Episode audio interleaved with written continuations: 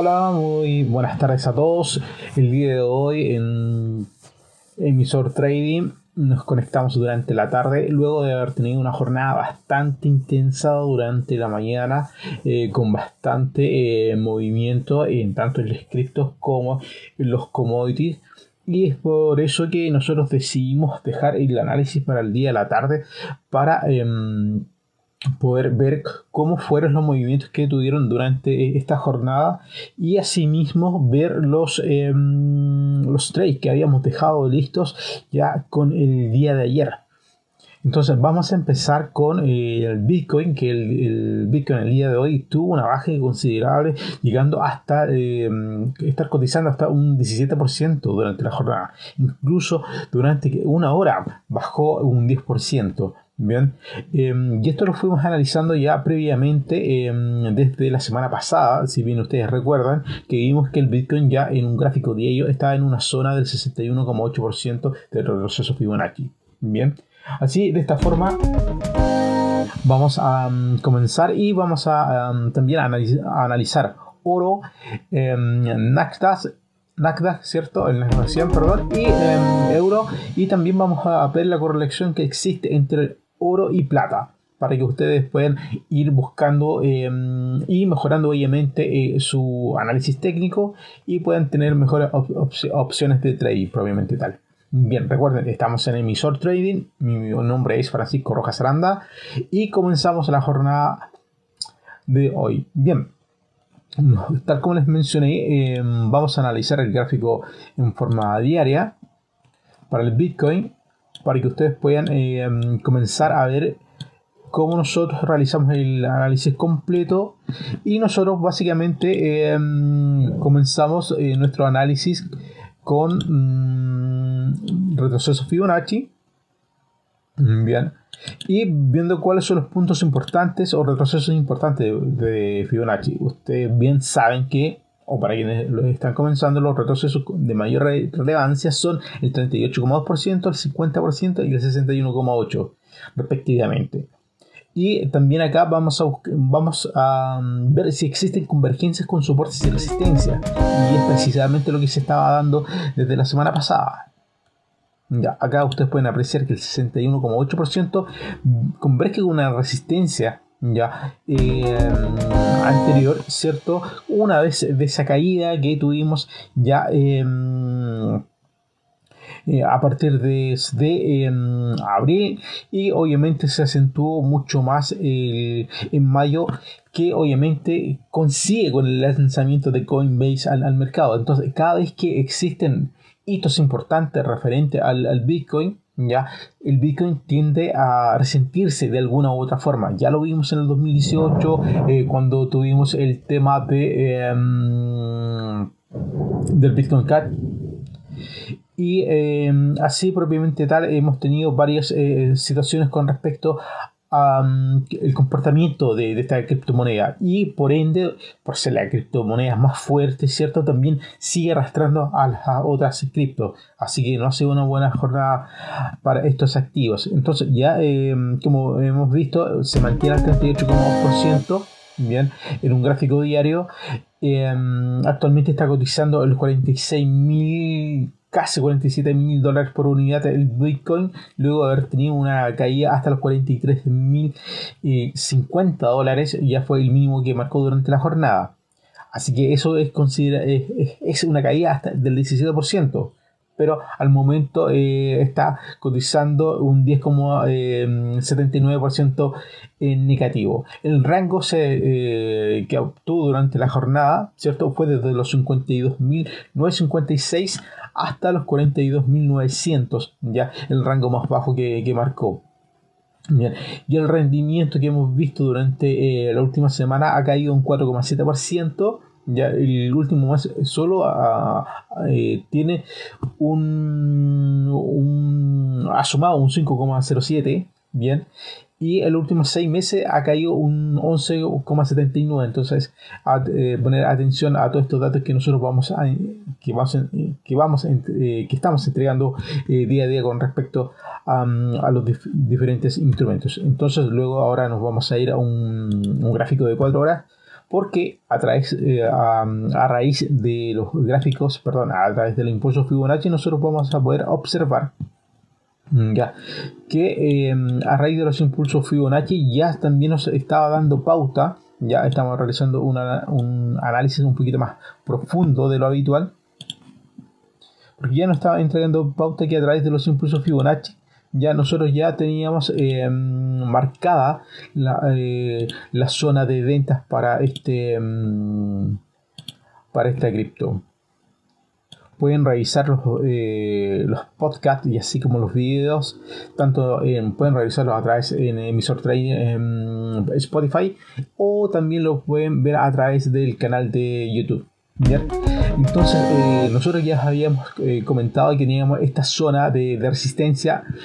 Eh, siempre puede haber algún quiebre falso que es habitual con, los instrumentos luego de cumplirse el, impulso, tal como lo pueden apreciar ustedes acá.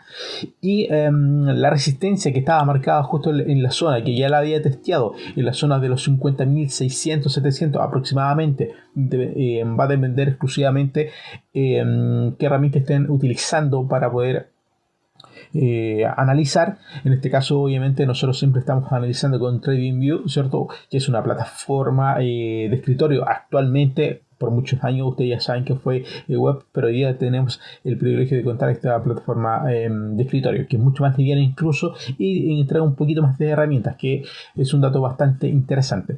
Bien, entonces em, vemos que hace el quiebre, vuelve a hacer este, este, este testeo, ¿cierto? Y em, luego de tener este quiebre falso, eh, quiebra bajo eh, la media móvil de 21 periodos, ¿ya? Y tiende em, a, topar en primera instancia a la media móvil 233 periodos y ese es su quiebre.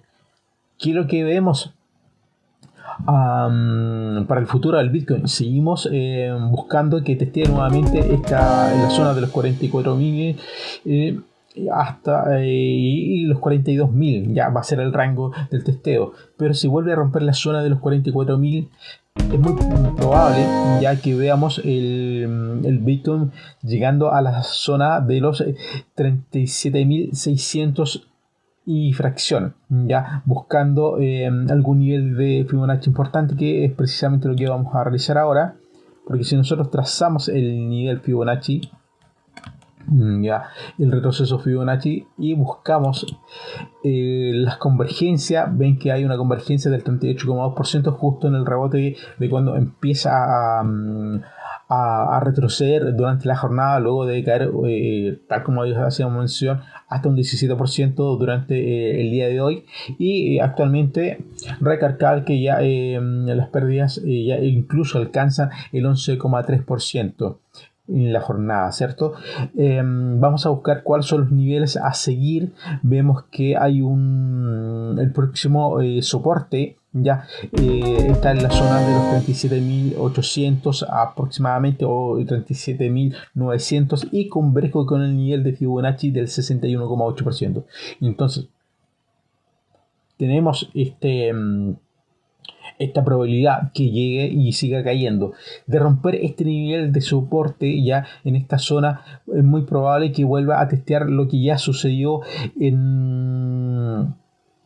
Que, ya sucedió y que testeó eh, la zona de los 29.400 y fracción. Así que a mantenerse atentos con lo que siga sucediendo con el Bitcoin pero em, esto nosotros ya lo habíamos visto con respecto a lo que sucedía con el Bitcoin, eh, perdón, eh, valga la redundancia, con el Bitcoin em, por el nivel Fibonacci desde la semana pasada y desde la última semana que venía eh, testeando estos niveles. Pero precisamente el día de hoy, ya cabe destacar que se, se, preveía que el lanzamiento del Bitcoin en El Salvador ¿ya? Y esto, al tener un fallo, obviamente provoca este, esta caída más abrupta, entonces, siempre frente a las noticias em, que, de implementación o temas de regulación, obviamente el Bitcoin siempre va, a estar mucho más afectado. Entonces, son las cosas que para todos los que siguen las criptomonedas es eh, desde aquí en adelante, ya, ya hace ya un tiempo atrás, ya debemos de tener en consideración qué sucede eh, con, con estos activos y que también empiezan a, mm, a, moverse de acuerdo a los datos fundamentales y también a, las noticias que, que, que empiecen a, a golpear eh, estos activos. Así que ya no está tan desligado de cómo eh, eh se, se eh, permanecía em, hace ya varios años atrás. Bien, así que esto es lo que tenemos para el Bitcoin. ¿Ya? Y ahora nos vamos a ir a um, ver otro activo que nosotros habíamos eh, analizado la semana pasada junto con los datos del NFP. Recuerden bien en eso que vimos la resistencia en los 1832, 1835. Dejamos nuestro stop loss entre los 1842 y 1847 Bien, eh, porque habíamos tenido, teníamos esas dos consideraciones con respecto a que si el dato no era positivo de los NFP, ya podríamos testear la resistencia a eh, en los 1832 porque teníamos una primera resistencia un poco más abajo que en los 1820. Ya, dado el dato negativo, obviamente fue a testear los 832 y desde ahí ha comenzado a bajar. Y en la jornada de hoy, ya, también ha tenido una jornada bastante eh, propiamente tal, el, eh, oro, y eh, ha caído un 1.63% hasta el momento. Entonces vamos a esperar también que testee la zona de los 1780, ya que va a ser el nivel de soporte, si lo consideramos con Fibonacci